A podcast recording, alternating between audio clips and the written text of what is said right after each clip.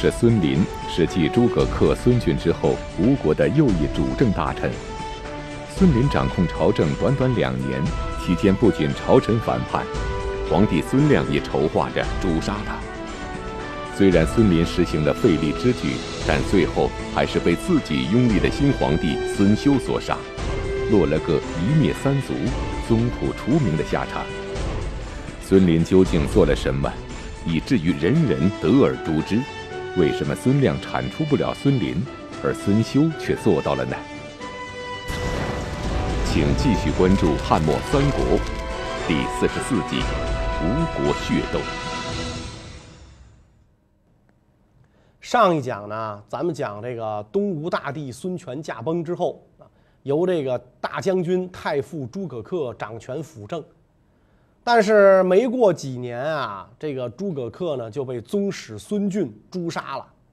孙峻是孙坚弟弟的曾孙，也就是说呢是孙权的侄孙，孙亮的族侄。但是他的这个年纪啊，比孙亮大多了。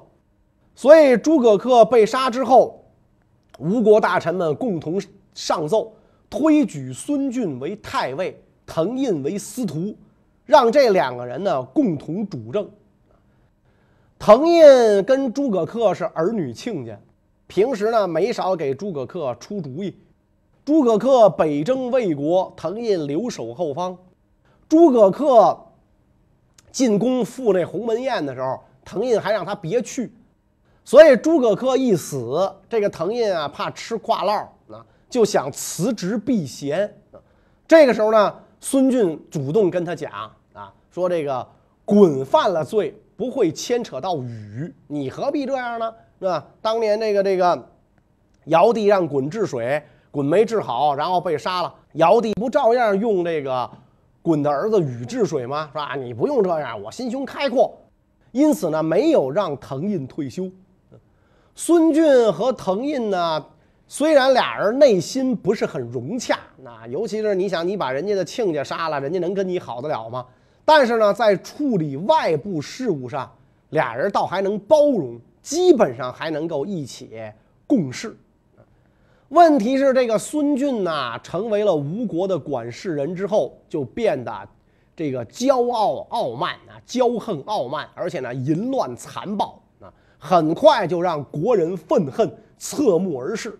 他的民怨啊，可比被他杀害的诸葛恪大多了。孙峻利用权势，胡作非为。史书记载，他甚至奸乱宫人啊，这个淫乱后宫，甚至跟自己的堂姑孙权的长公主孙鲁班乱伦通奸，与公主鲁班私通。这孙鲁班和孙峻有了奸情之后，就越发变得不安分。将军孙仪对这个孙俊勾结孙鲁班祸乱朝政、淫乱作恶十分反感啊，结果这个就准备诛杀孙俊。但是呢，因为事不机密，所以孙仪之谋啊泄露了。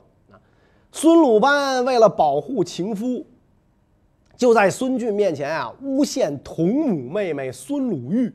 是孙仪的同谋，这样的话呢，这个呃，孙仪自杀了，在孙鲁班的教唆下，先后有数十人被这个孙俊所杀啊，可见孙权这大闺女大虎啊，小名叫大虎，孙鲁班多么的心狠手辣啊！不但和堂侄乱伦通奸，为了自身的利益，连异母同胞的亲生妹妹都不肯放过。到了公元二百五十六年，孙俊受人怂恿，准备讨伐魏国。当年诸葛恪就是因为这件事儿，在国内人心尽失。而这个时候，孙峻重蹈覆辙，可见不够高明。他觉得诸葛恪办不到的事儿，他能办到。你打不过魏国，我没问题。孙峻和滕胤啊，来到这个石头城，为这个军队送行啊。当这个孙峻呐看到他的部将吕据，大将吕据军队部署整齐啊，因为这个吕据不是他的私人，他一看这个吕据的部队戎装齐整，刀枪耀眼，旌旗蔽日，心生厌恶啊！这家伙不是我的人，不是我这头的人。这带出来的部队这么好，他万一不听我的怎么办？借口心口疼啊，就这个这个践行践到一半，为军队送行到一半，就离去了。当天晚上做了一个梦，梦见他被诸葛恪的冤魂用剑击中，于是呢吓得发病啊，吓出神经病来了，没几天就死了。所以孙峻专权也就是三年左右，没得善终啊，自个儿把自个儿啊活活吓死了。临死之前。把后事托付给自己的堂弟孙林，孙林跟孙俊是一个爷爷的堂兄弟。孙俊死的时候呢，孙林也就二十六岁。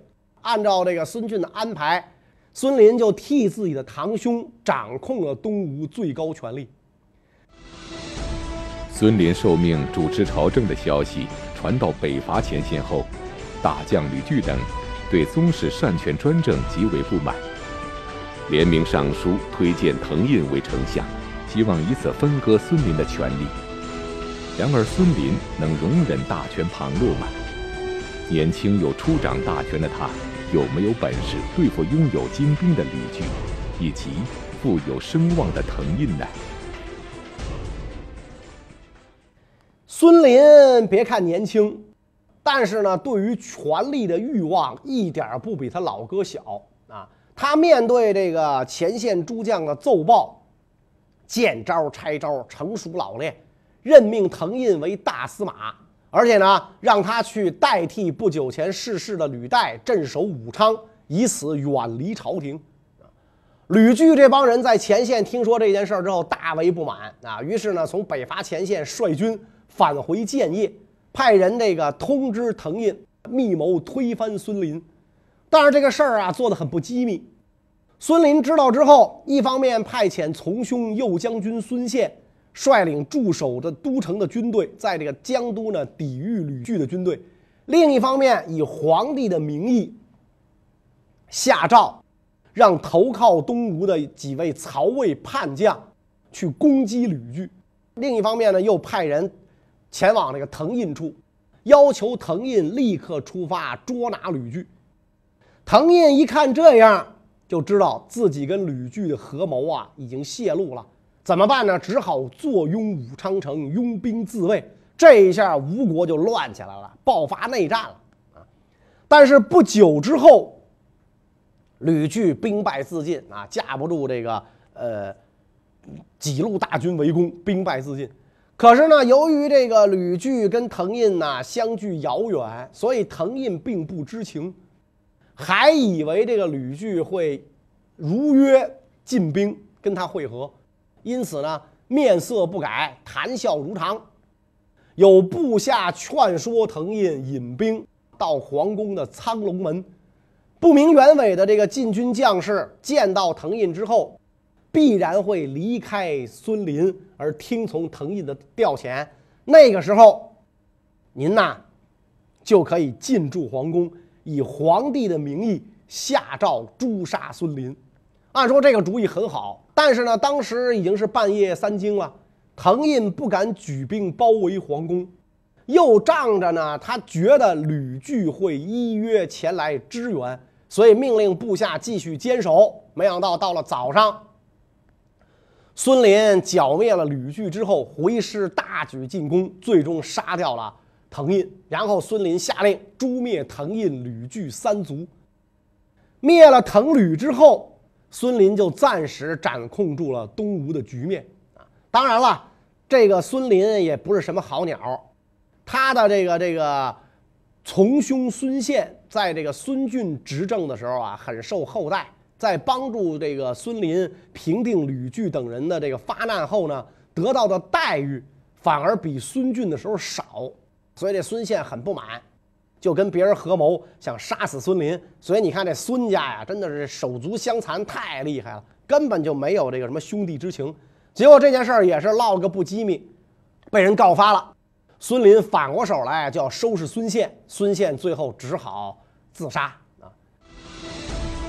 孙林清除异己，牢牢掌握住了朝政大权。然而不久后，他又处死了一个人。这一举动令孙林大失人心。刚刚稳定下来的吴国政权也随之陷入混乱。那么这次孙林杀的是谁？他的死又为什么会引起轩然大波呢？就在这个孙俊、孙林兄弟俩相继在吴国专权的时候，魏国自从司马懿、高平陵之变之后，司马氏的权力呢也越来越大，掌握了魏国的政事。这样一来，就引起了很多忠于曹魏的大臣的不满啊。到了这个公元二百五十七年，曹魏的征东大将军诸葛诞反对司马氏专权，在寿春举兵叛变。诸葛诞是诸葛亮的堂兄弟，你看他们诸葛家真厉害，三国都当官，魏、蜀、吴他们都当官，而且官都不小。他叛魏之后，就派人。到这个东吴请降，请求东吴派援兵相助，并且呢派自己的儿子去做人质，所以东吴呢就派遣将领啊去这个率军三万去寿春救援啊。这些个东吴将领成功的突围入城，跟诸葛诞会合了。但是曹魏集中了二十万大军，把这个寿春城啊围的是水泄不通。寿春一被围。东吴命大将朱毅率三万人马救援，被打败。孙林亲率大军前来增援，又派这个朱毅率五万人马攻打曹魏。结果朱朱毅呢再次战败，而且呢丧失了全部的军备粮草。孙林再让朱毅带兵三万跟魏军死战，朱毅可就不干了。敌人二十万人，咱们这儿老是这个。逐次追加兵力，去三万被人包了饺子了，再去五万又被人包了饺子。你要让我去三万，那还是死路一条。咱得集中兵力，这么逐次添加兵力，添油战术，这不找死吗？啊，我不去。朱毅不去，孙林大怒，要求朱毅立刻到这个自己帐下相见。等到俩人一见面。孙林马上让武士把这个朱毅从座位上抓起来，并且很快就把朱毅处死了。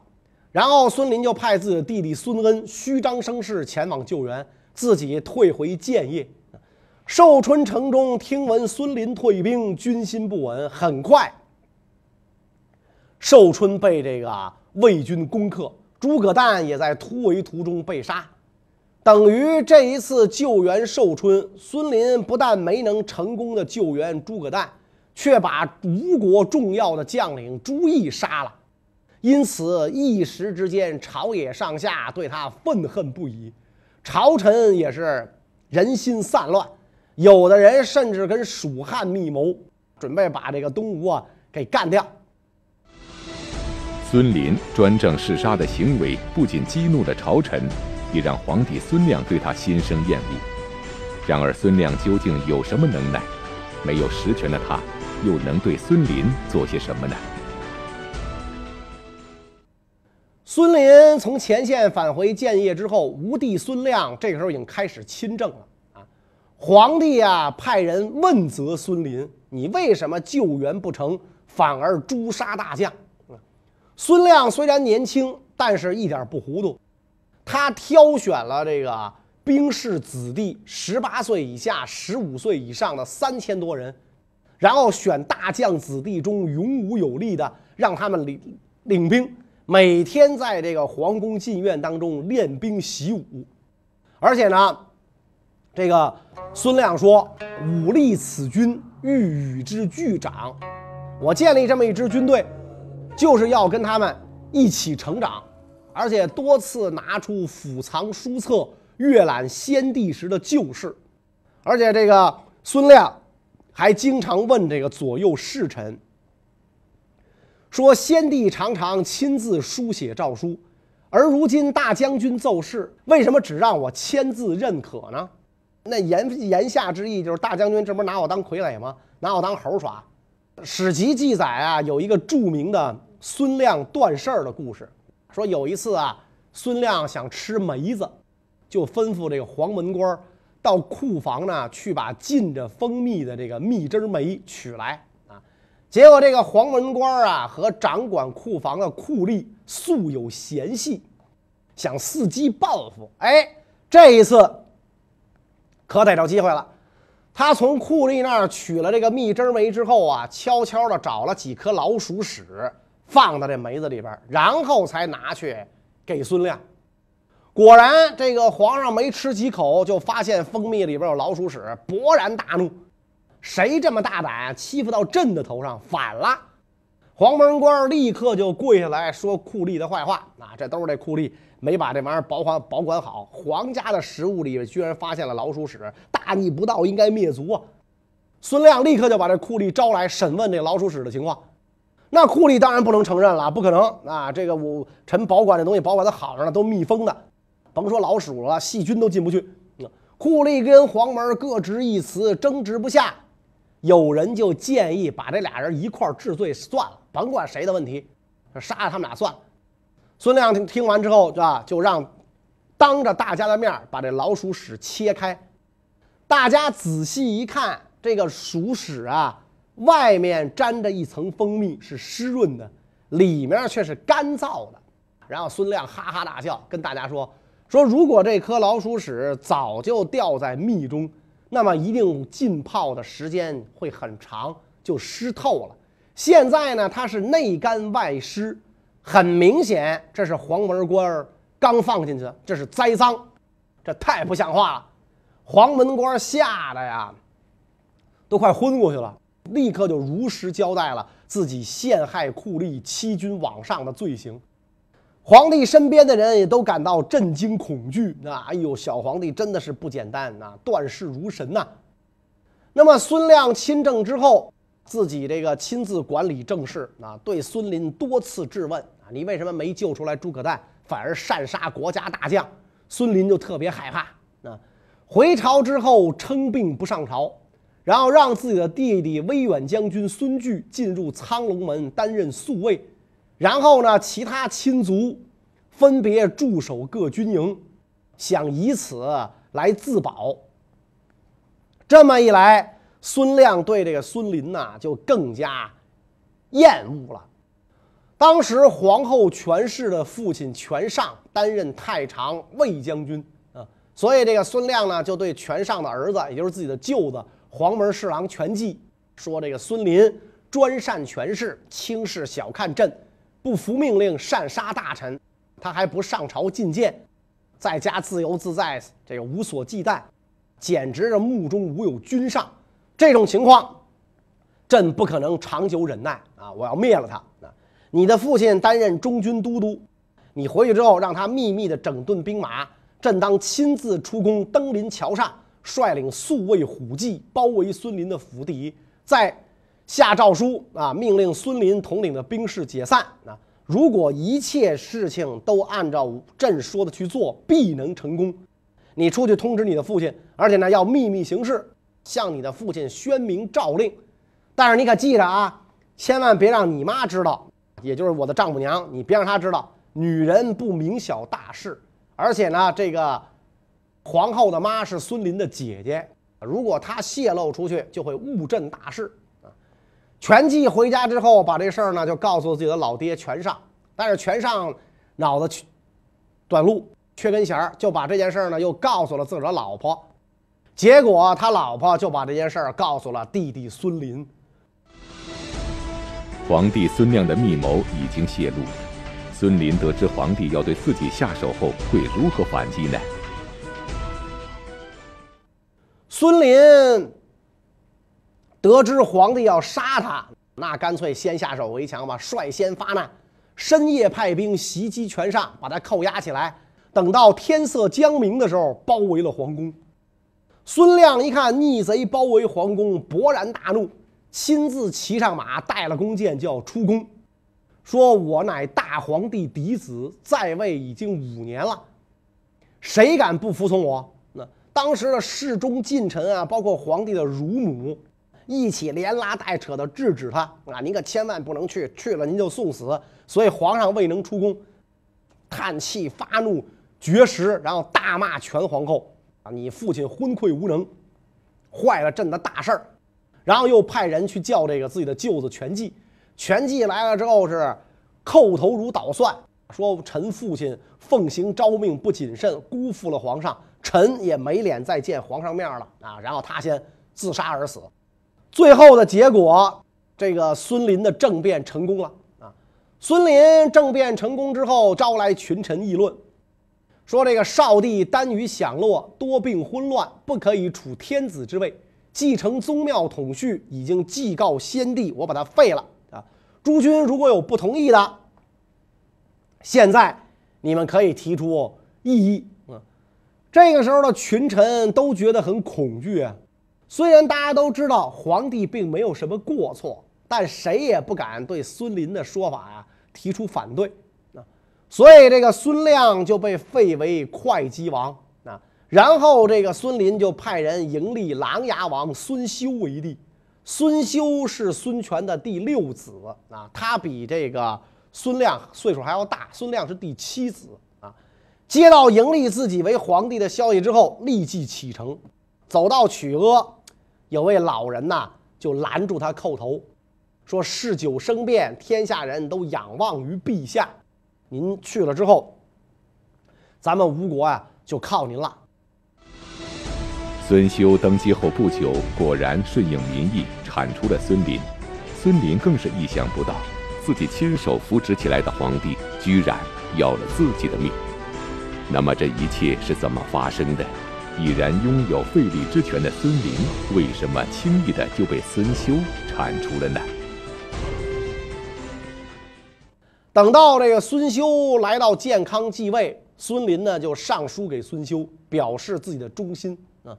孙休下诏封孙林为丞相、大将军，兼领荆州牧。孙林一门五侯，都掌管禁军部队，权力远远超过了皇帝。在这个东吴大臣当中啊，从来没有啊。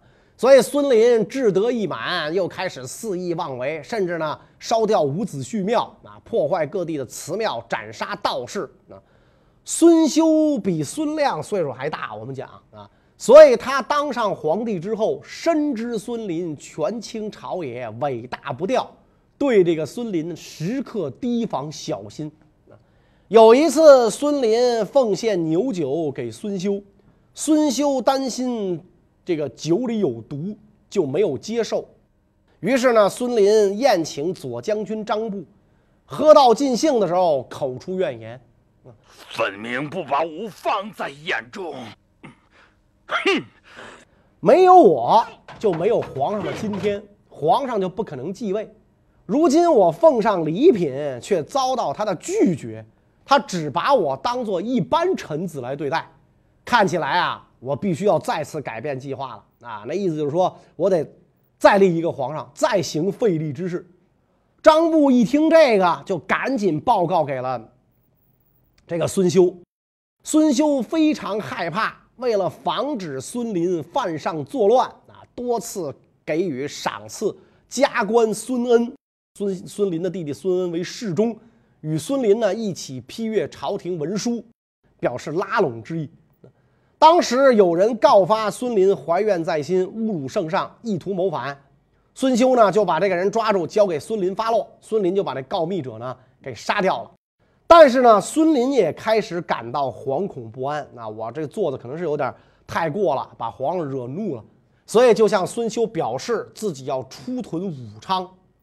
孙修答应了他的要求，敕命孙林督率的中营精兵万余人跟随前往，军队所需要的武库兵器啊，都下令拨给。在这个孙林将要出发去武昌的时候，有人就劝告他。说：“如果您出屯，必然会造成国家动乱啊！另外呢，也有人向这个皇上举报说孙林有谋反的举动。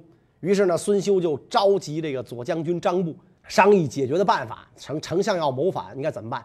张布和孙权时代留下来的老将丁奉商议，决定借着这个皇宫祭礼的日子，那设宴来谋杀孙林。”所以，在这个宴会当天，孙林因为听到一点风声啊，他堂哥孙俊当年就是借着宴会杀的诸葛恪嘛，所以以身体不适为由拒绝出席。皇上孙休派出使者十余人，请他赴宴，一波一波的来啊。孙林看到无法推脱了，就只好硬着头皮前往啊。行前呢，跟家里约定啊，宴会过程当中，家人在府内放火啊，然后他以这个借口伺机返回啊。所以宴会在举行的时候，孙林的家人呢，按照计划在家中放火。孙林一看府中火起，就赶紧告辞。那皇上，你看我们家房子都着了。我得赶紧回去救火去，呃，否则我就只能睡大街了。您看我能不能回去？皇上说别，救火用着你干，你干吗？你是去挑水啊？你还是去去去去扒房梁啊？那咱接着喝没关系。你房子烧了没关系，我给你找地儿睡。要不你睡我这儿？你不本来就想睡宫里吗？所以接着喝酒啊。孙林一看这场面啊，就准备强行离席。但是丁奉、张布奉命，那示意左右把孙林捆绑起来。孙林明白了，皇上要办自个儿了，所以立刻跪下磕头，说：“臣愿意被流放到胶州赎罪。”孙修就说了：“卿当初为何不流放藤印、吕据，一定要诛杀他们？”孙林只好再次请求说：“臣愿意受罚，沦为官奴。”孙休又说。卿当初为什么不让藤胤、吕据成为官奴？所以立刻下令把孙林斩首示众，斩草除根，绝不给你春风吹又生的机会，并且呢，宣布曾经跟孙林同谋作乱的一概赦免。这么一来，孙林部众放下兵器请降的五千多人。孙连被杀的时候只有二十八岁，弟弟乘船想要渡河北降曹魏，在逃亡途中被追兵所杀。孙休下令一灭孙林三族，而且呢，发掘孙俊的棺木，取出陪葬的印绶，把棺木砍碎之后，将尸体直接在乱葬岗子埋葬，追究他当年杀害鲁豫公主的罪行。孙林被杀之后，这个皇上孙休认为跟孙俊、孙林同族是耻辱，特地交代那个。这个皇掌管皇族事务的宗正啊，从宗族中取消了他们的名字，然后孙休下诏啊，说诸葛恪、滕胤跟吕据原本无罪，受到孙休与孙林兄弟的迫害被杀，朕为此深感痛心，希望能为他们改葬，并且加以祭祀，因为他们而被牵连流放的人都可以回朝。啊，孙林被除的时候啊，是公元二五八年。距离孙权去去世就七八年的光景，而东吴的皇帝和主政大臣都换了好几波了。这比起当年孙仲谋作战坐镇江东几十年太平无事啊，可以讲是朝政相当的不稳啊，内部倾轧很严重啊。东吴内部倾轧严重，这个魏国呢，司马氏在执掌大权。看起来啊，只有诸葛亮身后的蜀汉，政治斗争还不算那么激烈啊。那么这个时候的蜀汉情况又怎么样呢？关于这个问题呢，我们下一讲再讲。谢谢大家。